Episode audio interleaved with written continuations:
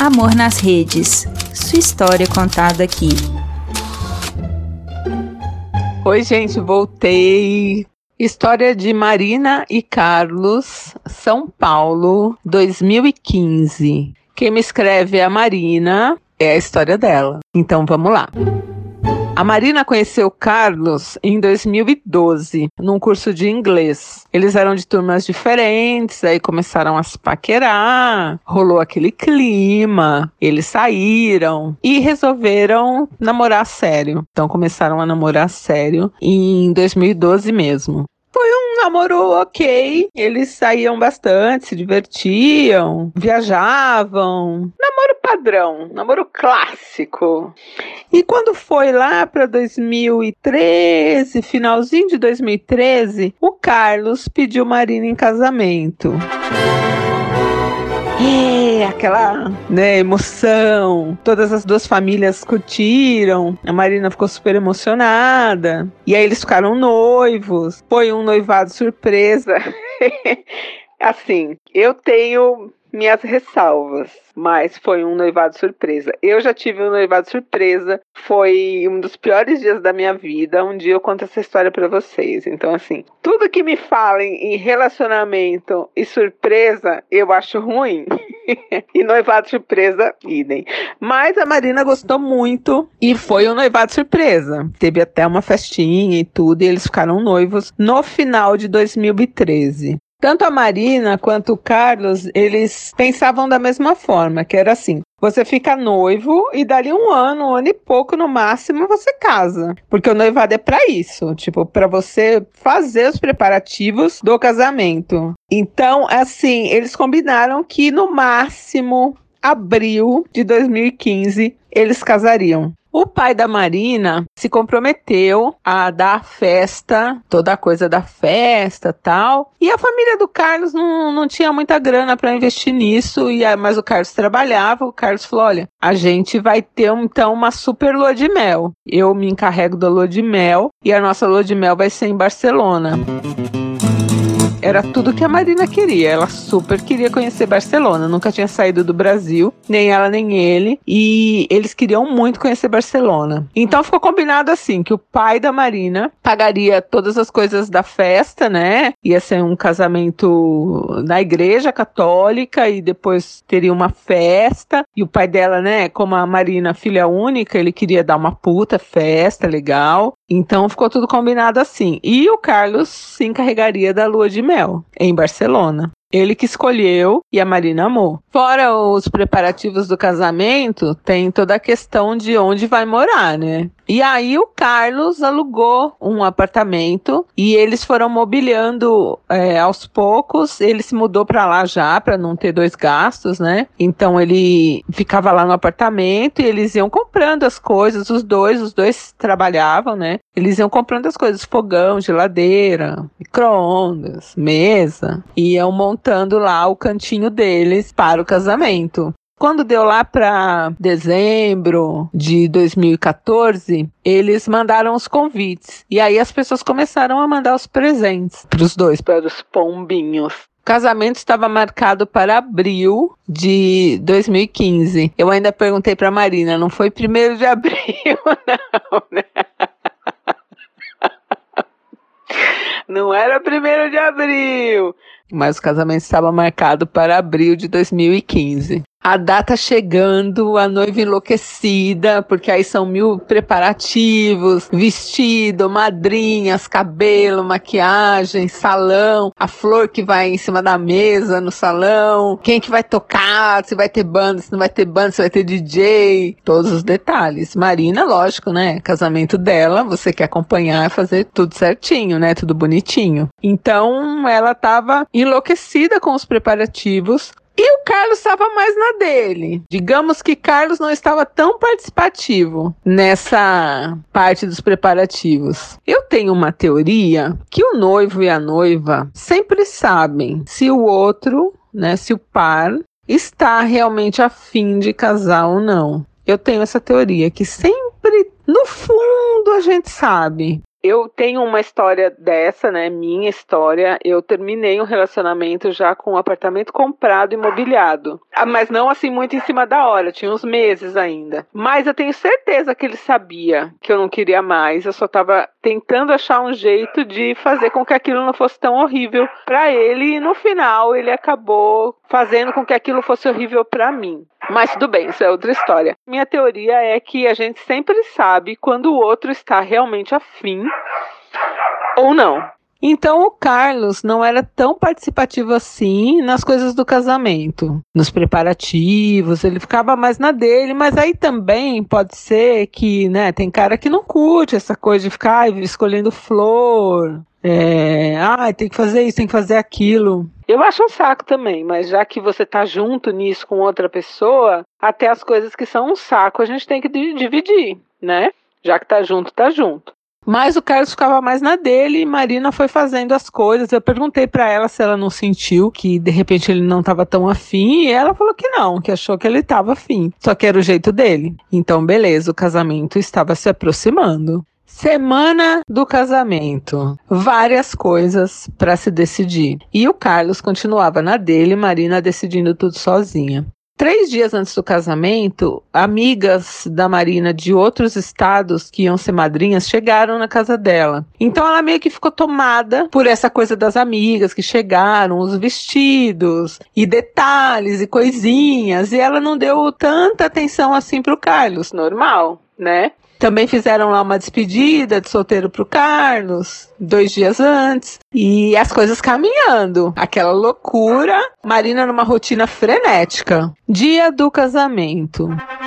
Logo cedo, Marina ligou para Carlos, eles conversaram. Ela perguntou se o Carlos estava nervoso, ele falou que um pouco, ela falou que ela estava nervosa. Meio-dia ela já tinha que ir para o salão, porque eles iam casar às seis horas da tarde mas ela tinha que fazer cabelo, maquiagem, tirar foto e isso e aquilo. Então, meio-dia ela tinha que estar no salão com as madrinhas e a mãe dela e, e tudo. E a sogra, o pessoal do noivo, é, não fechou pacote junto, né? Eles foram fazer cabelo, as tias do noivo, em outro lugar, porque tinha uma delas lá tinha salão. Então ficou assim: turma da noiva num salão turma do noivo, sabe-se lá onde, fazendo cabelo, maquiagem, essas coisas. A Marina tinha uma cerimonialista. E essa cerimonialista que estava cuidando de tudo, então os horários, que hora que é a maquiagem, tinha um cronograma para seguir para dar tudo certo para ela não atrasar ou atrasar no máximo 15 minutos, porque hoje em dia nas igrejas parece que tem um lance que você não pode atrasar muito, senão o padre fica puto, sei lá, essas coisas. Então ela tinha que seguir todo um cronograma e ela conseguiu falar com o Carlos pela última vez às 14 horas. Tudo certo, ela linda, e fotos, e vídeo, e making off, e não sei o que, e tudo correndo super bem, ela dentro do horário. Quando foi 20 para 6 da tarde, que era o horário que ela ia sair do salão, porque a igreja não era tão é, longe, ligaram para ela. Ninguém achava o Carlos. Para a ligação chegar na Marina é porque eles já tinham procurado o Carlos em tudo quanto é lugar e já tinham ligado para Deus e o mundo, checado todos os lugares e ninguém achava o Carlos. Ninguém achava o Carlos. Então aí acabaram ligando para ela, né? E aí a primeira coisa que você faz é passar mal. Marina começou a passar mal. Meu Deus, você abandonada, você abandonada no dia do meu casamento. Aquela coisa, porque assim, não é só ser abandonada, é ser ab abandonada vestida de noiva no dia do seu casamento. Mesmo que você não tenha ido para a igreja, tem ali toda uma galera que estava com você que sabe que você estava preparada para casar. Não dá nem pra você mentir que foi de comum acordo, né? Não tem como, não tem pra onde correr. E ela lá passando mal, antes já tinham avisado o pai dela e o pai dela já tava atrás do carro. E aí avisaram a Marina, a mãe dela, e aí o pessoal ia começar a chorar, mas sempre tem aquele povo do calma, ele vai aparecer. E foi o que a cerimonialista falou: ele vai aparecer, calma. Gente, faltando 10 minutos, porque ela tinha que estar na igreja. Bom, 5 minutos antes de dar 18 horas, Carlos, o bonito, aparece na igreja. Arrumado, sem dar explicação nenhuma onde estava das 14 até as 18, mas o importante é, Carlos apareceu, Carlos estava no altar. Ufa. Avisaram Marina, alívio, moleza nas pernas. Ia dar tudo certo. E aí, corre para a igreja, porque aí até avisar tudo, já era umas seis e dez, ela já estava no carro, pensando antes, né? Vou para casa, vou para a igreja. E agora finalmente ela podia ir para a igreja. Gente, eu, Andréia, ia ficar tão puta que eu não ia, acho que nem conseguir casar. Dele ter feito isso de ter sumido sem dar notícia. Eu já ia entrar naquela igreja já nervosa. Mas, né, as pessoas são mais tranquilas que eu. E a Marina ficou ótima, linda, semblante tranquilo. E lá foi ela. E eu acho tão lindo essa parte da noiva entrar na igreja, assim, a cara de todo mundo, a cara do noivo. Eu acho maravilhoso. Eu adoro ver casamento, gosto de ver. E ela entrou linda, e ele lá em cima do altar. Dizem que ele se emocionou, que deu uma choradinha. E aí o padre começou a falar, deu tudo certo, a cerimônia foi linda. E eles saíram de lá e foram fazer fotos antes de ir para o salão. E aí rolou um lance de fazer fotos num parque, foto na grama. Eu nunca entendo bem esse conceito de fotos na grama após o casamento. Mas eles foram para um lugar verdinho lá, com plantinhas, um parque, para tirar foto. E depois disso, antes de chegar no salão, eu, eu, não, eu não entendi bem, a Marina acabou não me respondendo, porque a gente tinha outras questões, eu deixei passar também. Mas parece que também teve com as madrinhas, com os pais, não sei, uma, umas fotos antes de chegar na festa. Então, durante estas fotos, que eles fizeram, né? Que tava o noivo, tinha uma equipe de produção, depois vieram as madrinhas e os pais e fizeram essas fotos antes de, de entrar no salão. Eu acredito que tenha sido um lugar bonito na frente do salão, sei lá, alguma coisa assim, mas foi antes. Isso é importante. Antes de entrar no salão, eles fizeram essas fotos. E aí sempre aparece pessoas para cumprimentar no momento que você está fazendo foto no pessoas que estão indo para o salão. E aí ela cumprimentou uns parentes, abraçou uns parentes, e aí foi dando, né, tipo um vaza nos parentes, assim, porque ela precisava terminar as fotos ali, porque tinha que estar tá todo mundo bonito, porque depois na festa o pessoal avacalha, né? Então aí eu acho que é outra vibe o álbum. Deve ser por isso que tiram foto na grama antes, né? Pra ficar todo mundo ajeitadinho, bonitinho, porque depois é só bagaceira. E nessa, Cadê Carlos? Carlos tirou as fotos, aí eles tinham que fazer a entrada no salão, que tem que entrar juntos, sei lá. Vão jogar mais arroz? Será? Pétalas? Não faço ideia. Mas eles teriam que entrar junto no salão. E ela lá já, na entrada do salão, cadê Carlos? Gente, se segura que o Carlos sumiu. Sério, o Carlos desapareceu virou purpurina, sei lá. Morreu. Não, não morreu. Mas sumiu. E aí, cadê Carlos? Cadê Carlos? Cadê Carlos? Nada de Carlos, aquela muvuca, vai chegando gente no salão. Marina acabou entrando sozinha, então não teve aquela entrada, porque eles tinham uma banda lá, que a banda ia tocar a música, eles iam entrar a música deles. Ela entrou sozinha a hora que o cara.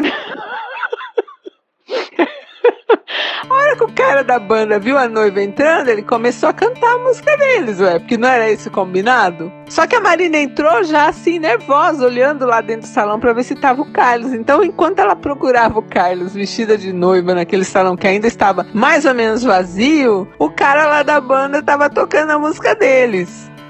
E assim, a Marina tentava achar o Carlos meio que disfarçando, sorrindo, as pessoas já queriam cumprimentar ela. Sempre tem aquele convidado que chega na festa com a panela de pressão embrulhada. Ai, são as pessoas que eu mais gosto nas festas. E ela tentando disfarçadamente, sorrindo assim, né? Fazendo tchauzinho de Miss e com o olho devastando o salão procurando Carlos e nada de Carlos. Aí, de novo, ela avisou a mãe dela e as madrinhas, cadê Carlos, cadê Carlos? E todo mundo começou a procurar. E Carlos realmente sumiu, gente. Gente, o Carlos realmente desapareceu. Ele não chegou a entrar no salão, ninguém achava ele em lugar nenhum. E assim, ele foi esperto, porque eles casaram no religioso e o juiz de paz foi contratado para fazer o casamento civil deles no salão. Podia ter feito na igreja, né? Mas talvez se fosse na igreja ele não tivesse nem aparecido. Então no salão já estava o juiz de paz, já estava a banda, já tinha comes e bebes e a noiva e zero noivos. E ele fugiu. Ele tirou as fotos, ele sumiu depois de tirar as fotos e antes de assinar a papelada do civil, do casamento. Então, ele não estava casado. E festa é aquela coisa, é um trem desgovernado, né? Então o que, que a Marina fez? Ela resolveu ir embora e como o pai dela já tinha torrado uma puta grana naquela festa, o pessoal ficou. E rolou né, vários comentários, uma parte solidária foi embora, mas sempre tem a galera que vai embora. Pode ter um terremoto, se tem comida, se tem bebida, a gente vai ficar. Tem esse povo. Então foi esse povo que ficou e teve festa. Até duas horas da manhã, quem ficou disse que a festa foi boa. Eu tô rindo agora porque Marina já está bem. Mas, poxa, ela foi embora arrasada. E aí, né, não conseguiu dormir, ficou mal. No dia seguinte, a família dele pediu desculpas. Ninguém sabia onde estava Carlos. E cadê Carlos? Eu acho que a família sabia, sim, depois onde ele estava, porque senão tinha ido na polícia, sei lá, né? Desaparecimento de Carlos, mas não. Eu acho que a família sabia, mas ninguém quis falar para ela. E aí, passado 10 dias da canalice que o Carlos fez, ele apareceu. Apareceu chorando. A Marina tinha tirado um mês de férias, então, além de tudo, ela tinha que ficar enfiada em casa, pensando no vexame que tinha sido a vida dela. São palavras dela, tá? E ele apareceu lá, chorando na casa dela, pedindo perdão. Nesses 10 dias, o pai dela foi lá no apartamento, que ela tinha chave também, pegou tudo, tudo. Até as coisas que o Carlos comprou, deixou liso o apartamento, só as roupas dele jogadas lá num quarto. Eu achei foi pouco, tinha que ter, sei lá, rasgado as roupas de Carlos, mas ninguém rasgou. E ele apareceu chorando, pedindo perdão. Agora segura essa, gente. Sabe qual foi a desculpa de Carlos para ter fugido antes de casar no civil? Que ele não tinha comprado as passagens para Barcelona, não tinha comprado o pacote de lua de mel. Gente, isso é motivo. Tá certo que ele tinha combinado de comprar e ele mentiu o tempo todo que tinha comprado. Mas isso é motivo para você largar sua noiva no, no salão e não casar? Estranho. Mas a Marina acreditou e perdoou. E aí a família dela também perdoou e as famílias fizeram um, um, almoço de reconciliação, porque saiu até briga, né? Porque nessas horas sai briga, né? O pai dela tinha xingado o pai dele. Aquelas muvuca que dá, que é básico, clássico. E aí fizeram um almoço de reconciliação e Marina e Carlos voltaram a namorar. Então, quer dizer, teve aí um, um retrocesso no relacionamento, né? Eles que estavam já para casar, iam casar, dez dias depois, depois voltaram a namorar. Vocês já sabem a minha opinião, né? Eu jamais perdoaria Carlos. Jamais. Antes ele tivesse casado e depois falado, olha, nós vamos sair daqui, a gente vai para, sei lá, Botucatu, Praia Grande, porque eu não comprei as passagens para Barcelona. Mas fazer o que ele fez, eu jamais perdoaria. Mas Marina perdoou. E perdoou bonito. Esqueceu legal. Relacionamento dos dois. Felizinho. Um mês de retorno de relacionamento. Um mês. A Marina é, já tinha voltado a trabalhar, né? Já já estava de novo é, na rotina. Sai do trabalho e na porta do trabalho dela, uma moça quem era esta moça? O que queria esta moça? Vocês imaginam? A cabeça de vocês já tá desgraçada já dela ter voltado com o cara? Então se prepara. A moça que estava na porta do trabalho da Marina era simplesmente a moça que foi para Barcelona com o Carlos na lua de mel que seria de Marina. Tá bom para vocês ou quer mais? Então, sim, teve lua de mel, sim, em Barcelona, sim. E quem foi foi Carlos e moça número dois. Que eu não vou dar nome para essa moça. E aí, moça número dois teve a audácia de falar para Marina que era ela que devia estar lá naquele salão, na igreja, para casar. E que ela cumprimentou Marina lá antes das festas, lá da, de entrar no salão. Gente, tô até nervosa. E que ela ia lutar por Carlos. Porque ela amava Carlos e ela tinha tido lua de mel com Carlos em Barcelona. Marina, em choque mas eu acho que o choque de não ter casado foi até bom para Marina, porque a gente cria uma casca, né? Essa casca é boa.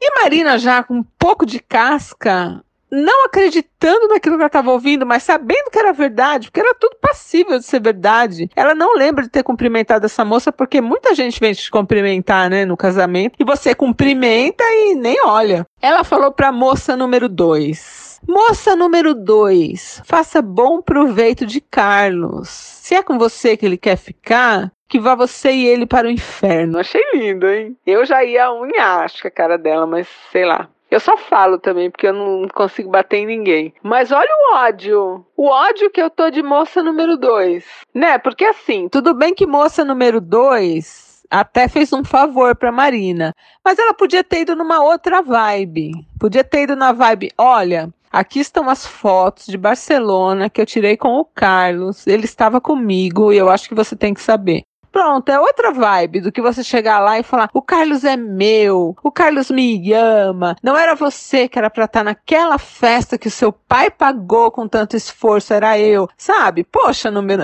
moça número dois. Sério, moça número dois, não precisava fazer esse papel. Mas ajudou Marina, porque aí Marina deu um pé na bunda de Carlos e Carlos, aquele cretino, vocês acreditam que ele ainda queria ficar com Marina porque disse que tinha dúvida, não sabia de quem é que ele gostava? Faça-me um favor, hein? E, gente, para finalizar, Carlos, em 2017, casou com moça número 2 casou, acho que amarraram o Carlos, né? pra ele ir, porque você confia. O cara já fugiu de um casamento no dia, indo para o salão, você vai confiar em Carlos. Tem que amarrar Carlos três dias antes e só ir alimentando. Quem que tem coragem de casar com Carlos, gente? Me poupa! Enfim, a moça número 2 casou com Carlos em 2017 e no começo de 2018 eles divorciaram. Quem aguenta Carlos? Ninguém aguenta Carlos. Por que que casou? Casou porque certeza que amarraram, porque senão ele ia escapar dessa de novo. Então, assim, a Marina diz que o Carlos vive curtindo as fotos dela no Insta. Por que, que ela não fecha o Insta? Porque ela quer que ele veja o quanto ela está bem quanto ela está linda e tá namorando. Sofreu que nem uma diaba velha. Sofreu, nossa, foi um ano péssimo. Mas agora que ela tá bem, ela gosta de ver o Carlos dando umas curtidinhas lá nas coisas dela, porque ele está na merda. E eu não vou dizer para vocês que eu lamento, porque eu não lamento. É pouco. Para Carlos, tudo é pouco. Então eu deixo aí essa história para vocês. Eu espero que vocês tenham tido o mesmo ódio de Carlos que eu tive, né? Vamos compartilhar essa bronca que temos de Carlos. Marina está ótima, mas foi péssimo, então não façam isso. Ninguém é obrigado a ficar com ninguém. Então termina antes, pelo menos, sei lá, uma semana antes, né, gente? Mas também não casa obrigado. Ninguém precisa casar obrigado. Mas no dia, precisa ser no dia terminar? Não, né? Termina antes. Se no dia você achar que não dá, você casa e aí, sei lá, anula né? Para não dar aquele vexame, para não dar aquele trauma na outra pessoa. Pensa um pouco na outra pessoa, né? Tenta fazer isso, sei lá, uma semana antes pelo menos. É pedir muito? Hein, Carlos? Era pedir muito, Carlos? Não era pedir muito. Importante que deu tudo certo, ninguém morreu, não teve violência, tá cada um no seu canto, isso é muito bom, isso é muito importante. Então você que tá me ouvindo, se você fosse terminar com uma pessoa que você ia casada ali um tempinho, como você faria? Eu fiz assim, eu uns meses antes eu chamei ele na minha casa, na frente da minha família, porque a gente nunca sabe como a pessoa vai reagir. E falei que não dava mais, que eu não queria mais casar. Foi péssimo, né? Ele chorou, eu chorei. Mas depois ele começou a me perseguir, então aí também peguei ódio. Mas eu fiz assim, eu fiz da forma que eu achei correta, assim, fui sincera, que não era aquilo que eu queria, pensei muito no, e fui clara, direta, não fiquei enrolando o cara, não fiquei dando esperança, eu tinha certeza do que eu queria. Porque a gente não pode brincar com o sentimento das outras pessoas. Então, vocês, como vocês terminariam? Porque a da Marina agora já tá terminado, ela já tá ótima. Tá tudo bem. Desgraçou nossa cabeça, mas tá tudo bem. E vocês, como vocês terminariam? Ou se já terminar, se já terminou um relacionamento assim, me manda a história por e-mail que eu quero contar. Mas se você não terminou um relacionamento assim, como você faria? E um beijo e é isso. Até a próxima. Quer a sua história contada aqui? Escreva para nãoenviabilize.gmail.com Amor nas Redes é um quadro do canal Não Enviabilize.